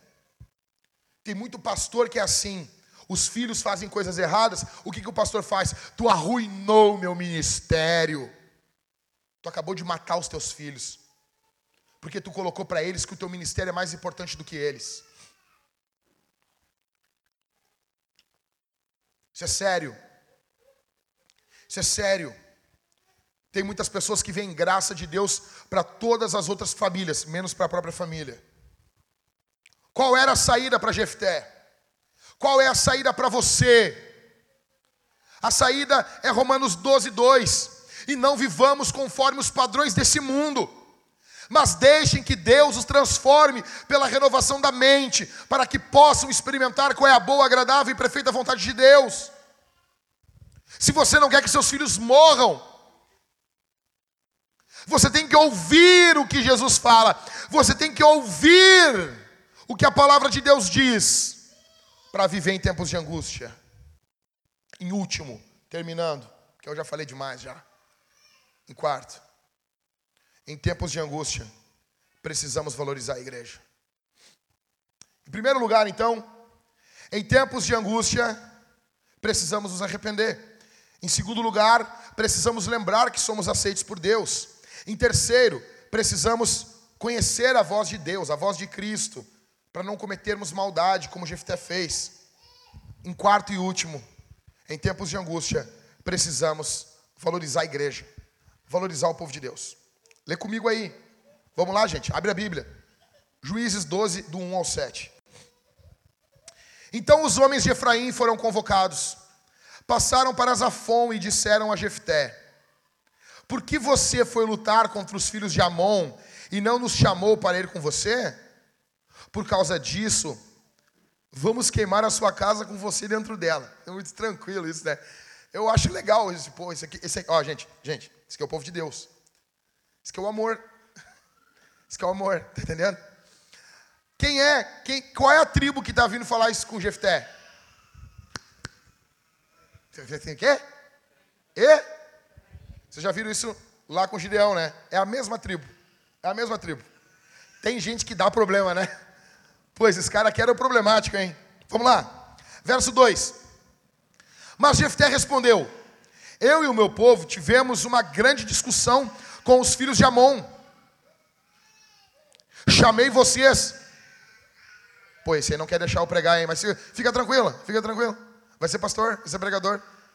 Fica, fica tranquilo. Levanta bem alto, você dá um glória a Deus aí. Não, não. Ô Dani, fica com ele aí, fica, fica, fica, fica aí. Não tira, não sai, não sai, não sai. Eu tô tranquilo, eu tô tranquilo. Eu aguento mais uns 10 isso aí. Fica tranquilo, fica tranquilo. Fica tranquilo. Mas Jefté respondeu: Eu e meu povo tivemos uma grande discussão com os filhos de Amon.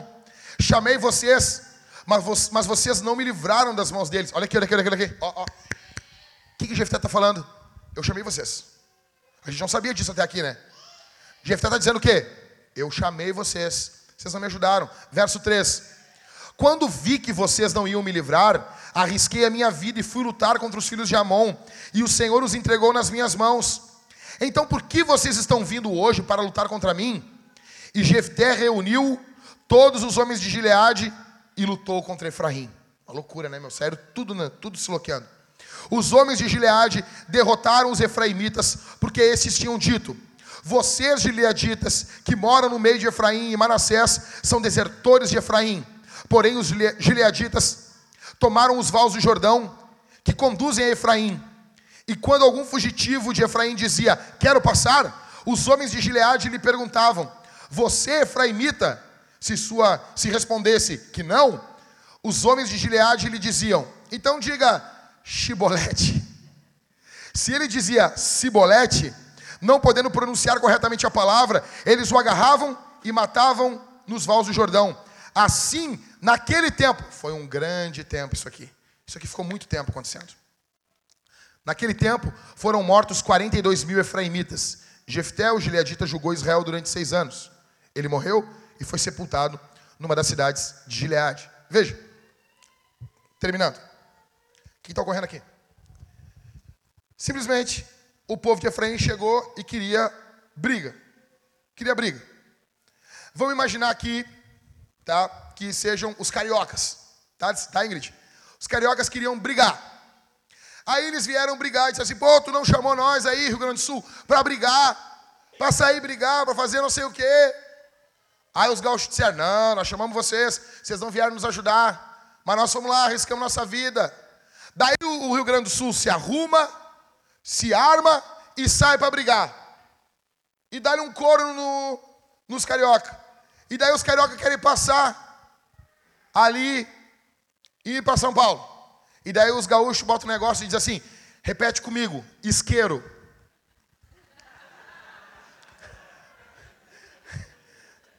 Tu é carioca? Não. Então diz isqueiro, isqueiro. Repete comigo: Jesus. Jesus. É isso que está ocorrendo. Tá bom? Só que veja. Uh, tem uma coisa que me deixa muito intrigado nesse texto. Terminando. O seguinte. Com Amon, com Amon, que era o inimigo, Jefté teve paciência. Com Amon teve diplomacia. Com Amon teve conversa. Com Amon teve um tete a tete. Só que com Efraim, que é uma tribo meio louquinha, ele já tinha ganhado de Efraim. Ele já tinha derrotado Efraim, não precisava humilhar e ficar durante um tempo matando 42 mil efraimitas. Contra Efraim, Jefté é implacável. Contra os inimigos, paciência, conversa, tranquilidade contra Efraim, contra o povo de Deus, contra os irmãos, gente que é implacável. Para você dormir pensando nisso, fechando. Em primeiro lugar, em primeiro lugar, você está sofrendo? Está sofrendo? Ah, pastor, eu estou sofrendo, eu estou sofrendo. Isso não te torna especial. Tenha paciência com os teus irmãos. Valorize a igreja. Deixa eu dizer uma coisa para vocês. Jefté, ele não tem paciência com os irmãos dele. Ah, mas eles queriam queimar ele. Não, mas ele já tinha ganhado a guerra dos caras. Não precisava ter feito aquilo. Não precisava disso. E muitas pessoas aqui são implacáveis com os irmãos, porque você está sofrendo. Deixa eu dizer uma coisa para você. Quando eu, eu, eu tive uh, afundado assim, eu não sei se foi depressão, foi crise do pânico, não sei o que, que foi, ansiedade. Eu só sei de uma coisa: eu ouvi muita coisa boa de irmãos e ouvi muita coisa ruim também. Só que gente que está depressivo, ele é que nem grávida nova. Sabe grávida de primeira viagem? Ela bota na internet assim: deixem as grávidas em paz. Ai, ai, dramática. Ai, ai, ai, não pode falar para querida, porque ela é grávida, ela faz as fotos peladas dela, né? Louca para andar pelada. Já viu isso aí? Tem as grávidas. Eu vi, eu vi hoje, oh meu, hoje eu tô on fire. Já viu as grávidas assim? Né? Um dia Thalita e eu, nós chegamos à casa de uns irmãos, aí olha o nosso, o nosso book. Tava os dois pelados, o cara segurando as tetas da mulher assim. Eu, mas por que que isso? O que que isso? Não quero ver, não quero. Hum, ai, ai. Era uma coisa feia, dois gordinhos assim, sabe? Segurando as, aquelas tetas meio. Levante isso aí. Saiu no microfone? Pô, pô. Por quê? Que dá uma loucura nas mulheres quando ficam grávidas. Uma bate fora de calcinha, mas por que isso? Mas por que, que as mulheres fazem isso? Eu não consigo entender. Aí, sabe, você está sofrendo, você, tu não é especial, cara. Quem está em depressão é que nem as grávidas, sim. As caras acham que você é especial. Você não é especial. Você não, você não é especial. Está sofrendo. Se alguém te falou alguma palavra, alguém teve várias pessoas que me falaram umas bobagens. Sabe? Qual o problema? Deus estava trabalhando na minha paciência. Porque eu não sou Sabe, a última Coca-Cola do deserto, a última traquinas do pacote. Eu não sou o bonzão porque eu estou sofrendo. Eu não sou o solzinho. Onde tudo gira ao meu redor. Não é. Tá sofrendo? Beleza, meu. Fica na fila aí que tem gente sofrendo também. Tu vai ser amado, tu vai ser cuidado. Ah, mas olha só o que falaram. Não se fala isso para um depressivo. Por que, que não pode falar? Por que, que não pode errar? Por que, que não pode? Porque alguém não pode. Se enganou, falou, deu um conselho que não era muito bom. Qual o problema, rapaz? Teve gente que falou as coisas para mim, e aí qual o problema? Eu sabia que a pessoa me amava, isso basta. Eu sabia que quem estava me dando aquele conselho ali me amava. A igreja. Jefté não tem paciência. Tenha paciência com a igreja. Teu sofrimento não te faz especial. Segundo, seu irmão tem o mesmo valor que você. Seu irmão tem o mesmo valor que você. A palavra irmão quer dizer meu igual. Quando você aperta a mão e diz assim, meu irmão, você está dizendo assim, meu igual. Tu vale a mesma coisa que eu tenho, que eu, que eu valho. Você vale o que eu tenho valor. Você tem o mesmo valor que eu. Então, então menos. Em terceiro, cuide para não ser um grande evangelista e um péssimo irmão. Porque tem gente que é assim. Você tem facilidade, não, mas as almas, as almas, as almas, as almas, né? Na antiga igreja falava sobre as almas. Temos que amar as almas. Oh, meu, para quem chega na igreja e tu ouve um negócio desse. Imagina a primeira vez que eu fui na frente, assim, ó. Ana, eu estava indo para frente para receber uma oração e o, e o pregador disse: Vem vindo quatro almas. E eu, ai, ai, ai, ai, ai.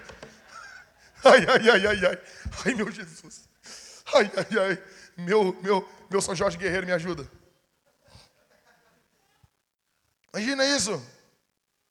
As almas. Aí nós queremos amar as almas. Amamos as pessoas não cristãs. Aí somos um péssimo, péssimo irmão. O que, que é isso? É uma pegadinha do malandro.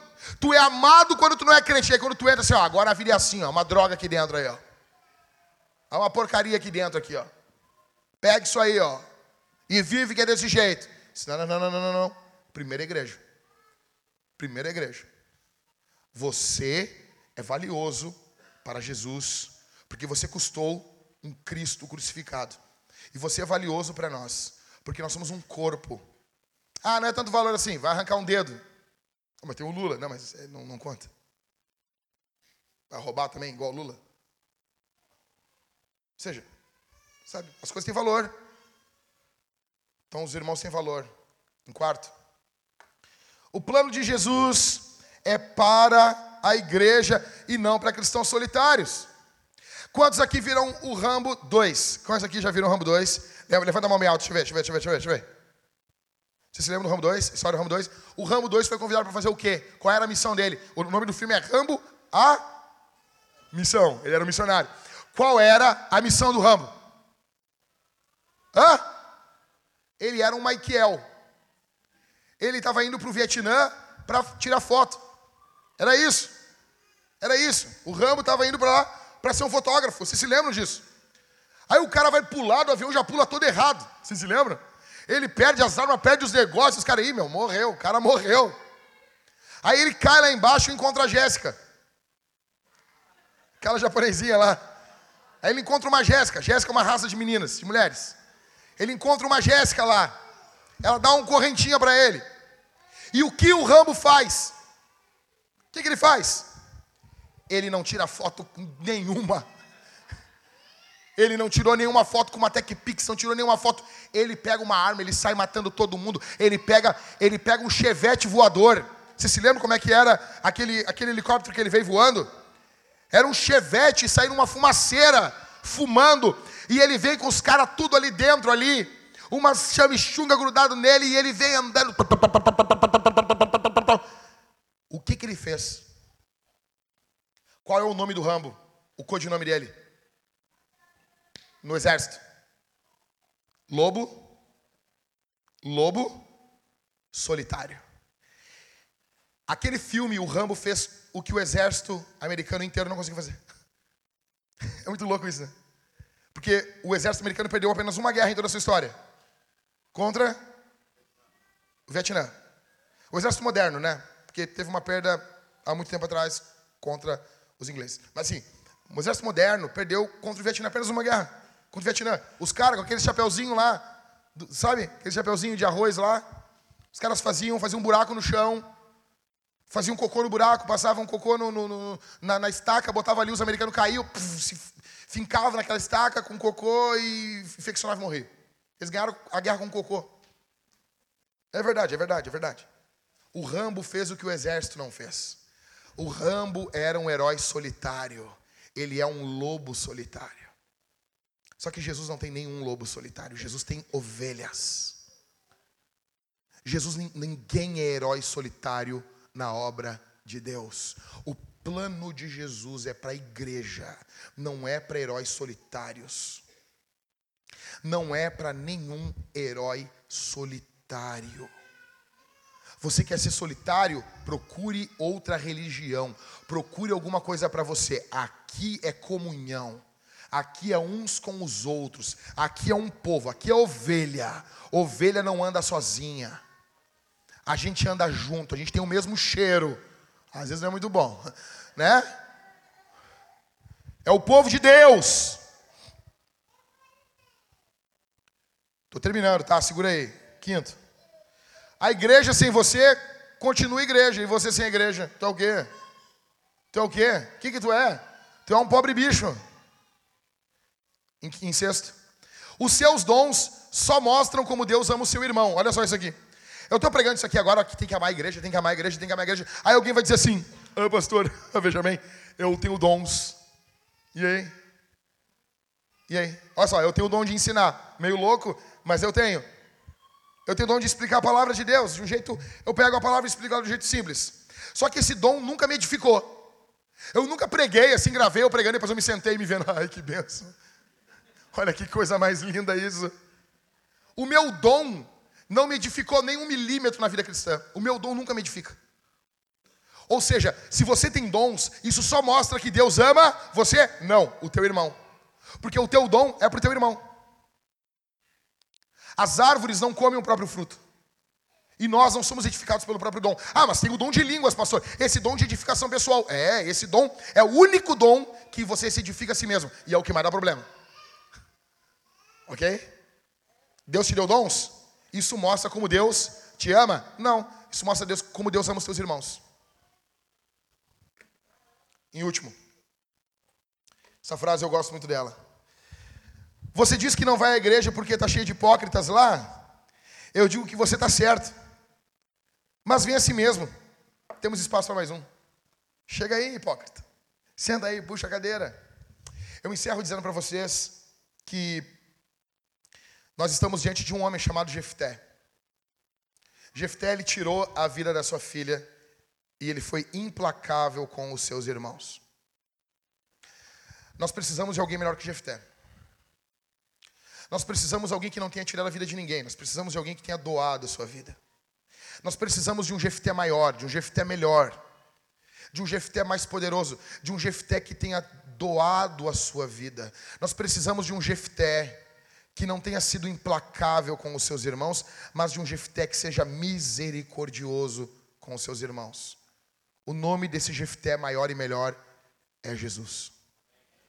Jesus é o Jefté maior e melhor, que não matou a sua filha, mas deu sua vida pela sua noiva.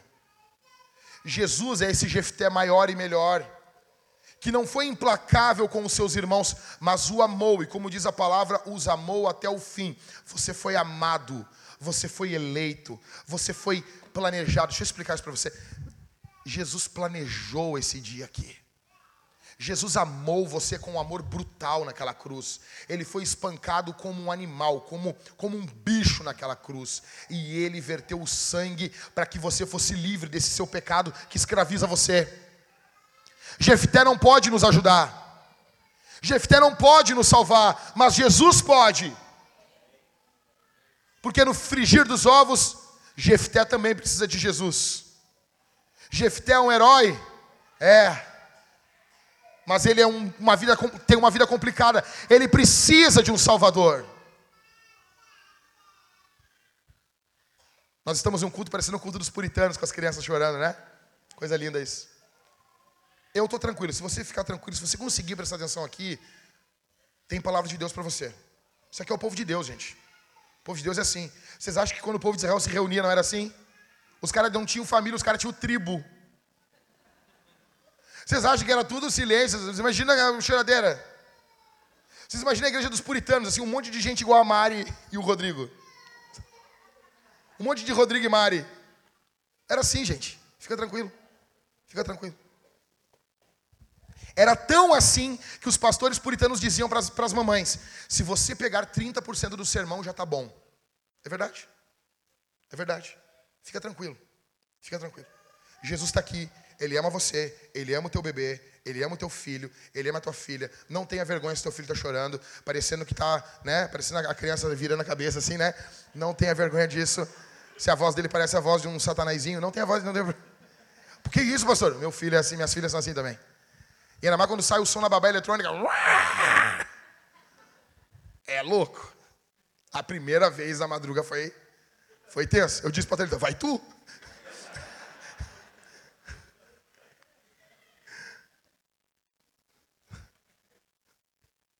Jesus está aqui. Jesus ama você. Nós temos que nos arrepender em períodos de angústia. Eu quero que você veja esse momento como um momento familiar. Nós estamos encerrando. Nós vamos responder esse sermão de três formas. Nós vamos cantar como uma família. Nós vamos cantar juntos a Jesus. Olha aqui para mim, não perde atenção. Nós vamos cantar a Jesus. Nós vamos cantar ao Senhor. Nós não vamos desprezar o povo de Deus como Jefté fez. Nós queremos amar uns aos outros. Nós queremos estar juntos. Em segundo lugar, nós vamos comer e beber do Senhor. Nós, vamos, nós teremos dois irmãos aqui e dois irmãos desse lado, com o pão, com o vinho. O vinho, cálice bronze. O suco, cálice dourado. Você vai pegar o pão e vai mergulhar no vinho ou no suco. Quem faz isso? Quem está em Cristo, quem se arrependeu dos seus pecados, quem está seguindo Jesus. Ah, pastor, não me batizei ainda. Posso participar da ceia? Nós teremos agora o berçário teológico para ser membro da Vintage. Agora começa no primeiro domingo de cada mês. No primeiro domingo agora de agosto, nós vamos ter o berçário teológico. Você quer se juntar à igreja? Você se arrepende dos seus pecados? Você quer? Quero, pastor. Então participa da ceia com a gente. Participa da ceia com a gente. O que é a ceia? Nós chamamos a ceia, a Bíblia chama de comunhão. Você está testemunhando que você tem comunhão com Deus e com os teus irmãos, que você se submete à igreja, que você quer perdoar como Jesus perdoou, que você quer amar como Jesus amou. Em terceiro lugar, somos uma família. Atenção aqui, não somos consumidores, nós somos uma família. E como uma família, nós temos obrigações, nós temos responsabilidades. É por isso que quando a gente fala de dízimo, oferta, sabe, as pessoas interpretam isso muito mal em muitas igrejas. Aqui na Vintage nós somos uma família, a igreja é uma família, nós somos a família de Deus. Nós vamos responder ao Senhor, ofertando e dizimando. Como que nós vamos fazer isso? Nós temos os irmãos, cadê os irmãos com as máquinas? Eles estão chegando agora. É alegria. Está tá chegando o Dé ali, o artista. Tem mais outro ali? Não, Dé? É só o Dé? Ok. Ah, era o Michael. Legal, gente. Nós temos dois gasofiláceos ali atrás, que está dando esse barulho aí, parecendo, parecendo um cemitério amaldiçoado. Gasofilácio é esse nome feio para aquele caixotão onde você coloca o seu dinheiro do modo old school, do jeito antigo, sabe? Dinheiro físico, aquela coisa que os medos e os persas tinham, sabe? Aquela coisa que tinha lá em 1915. Hoje em dia, se você quiser ofertar também pelo modo digital, o modo que o mundo todo ele, ele enfim, ele usa, né? Nós temos as máquinas ali, uma com o Dé e outra com o Barba Uh, só você chegar ali atrás, eles estão com a máquina, você pode doar de forma generosa, por crédito, por débito. Ah, crédito, pastor, como assim? Tem pessoas que organizam suas finanças dessa forma e tranquilo. Ou nós temos essas plaquinhas aí do Pix da igreja, que é um QR Code, parecendo alguém com vitiligo, que você vai botar o seu celular e vai ver aí e você vai poder ofertar para a obra de Deus, para que Deus possa fazer algo. Como assim, pastor? Veja, nós queremos pregar o Evangelho. Nós queremos plantar igrejas. Nós vamos ter agora a conferência da Homens Fortes. Sabe, já acertei com os pastores. O pastor Anderson vai estar aí. Eu sei que muitas pessoas querem conhecer o pastor Anderson, sabe? Vocês vão ver, ele vai estar pregando aqui. O pastor Rafael Ribas vai estar pregando aqui. Cara, vai ser uma loucura isso aqui. O meu pai na fé, pastor Daniel, essa conferência vai ser brutal. Aos homens, você lembra que eu tinha dito para vocês que não precisava vocês pagar? Você lembra disso, homens, homens da vintage? Esquece. Vai precisar. Esquece. Por quê? Porque não deu, simplesmente isso. Ah, pastor, mas não é justo isso. Eu sei, eu vou ter que pagar também. E eu vou pregar, então não tem. Então todo mundo vai pagar. Por quê? Nós temos que pagar as finanças, nós temos que pagar uh, as passagens, estadia desses homens, enfim. O pastor Rafael Ribas está vindo da Europa, lá de Portugal. Entendeu? Espero que ele não venha com aquelas calças dos europeus pregar aqui em cima. Gente, nós queremos plantar igrejas, nós queremos avançar com o evangelho. Nós queremos terminar a obra nesse prédio, nós queremos arrumar ali embaixo. Está parecendo, sabe, uma favela ali embaixo das crianças ali, com, com aquelas, aquelas madeiras sem estar pintadas. Nós queremos arrumar aquilo ali. Está parecendo um, uma música do Mano Brown, né? Parede de madeirite. Só quem é da antiga pegou a referência. Nós queremos arrumar aquilo ali. Nós queremos arrumar a sala das crianças. Nós, nós precisamos disso. Queremos fechar a capela das crianças. Ok? Isso tudo envolve dinheiro. Nós queremos sustentar missões. Isso tudo envolve a nossa generosidade. Você vai ser generoso nesse momento. Você vai ser generoso de forma exponencial. Sabe? Porque Deus é bom e porque nós somos uma família. Eu gostaria muito que você fechasse seus olhos. Eu quero orar por você nesse momento. O Senhor Deus está aqui para abençoar, para te amar, para te acolher para levantar você. Pai, obrigado pela vida da tua igreja. Obrigado pela vida dos meus irmãos que estão aqui. Obrigado pela vida desses amados irmãos. Obrigado por cada um que ouviu a pregação aqui, Senhor. Eu sou um pregador extremamente limitado e eu preciso que o Senhor coopere com esse sermão. Eu preciso que o Senhor coopere com o que estou pregando aqui. Que o Senhor pegue esse sermão e coloque dentro do coração dos teus filhos. Em nome de Jesus. Que o Senhor faça a tua obra. Que o Senhor faça a tua obra aqui. Abençoe a cada um, Senhor, que vai ofertar, que vai dizimar. Ó Deus, multiplica, multiplica, multiplica, Senhor, as finanças dos seus filhos. Ajuda os teus filhos a financiarem missões. Que nossa igreja possa estender a mão ao necessitado, que possamos pregar o evangelho a tempo e fora de tempo, Senhor. Abençoa cada homem, cada mulher que vai colocar a mão na sua carteira, que vai doar sem esperar nada em troca, que vai fazer isso porque entende que faz parte da tua família, porque entende que faz parte da tua casa. Bendito é o nome de Jesus. Bendito é o nome de Jesus. Abençoa teu povo. Abençoa teu povo. Abençoado seja o teu povo, Senhor. Ó Deus, estende tua mão sobre teu povo aqui nesse culto, Senhor. Em nome de Jesus. Ó Deus, não nos permita sermos como Jefté. Não nos permita, Senhor. Não deixa. Não deixa que os nossos corações sejam seduzidos pelos ídolos dessa cultura. Não deixa, Senhor. Não deixa que os nossos corações sejam tomados pelo que a cultura está falando, pelo que a cultura está promovendo. Não deixa. Em nome de Jesus. Ah, Deus, que possamos viver os tempos de angústia, olhando para Jesus, olhando para o Senhor. Que possamos passar por esse período de angústia, que estamos confiando no Teu sacrifício.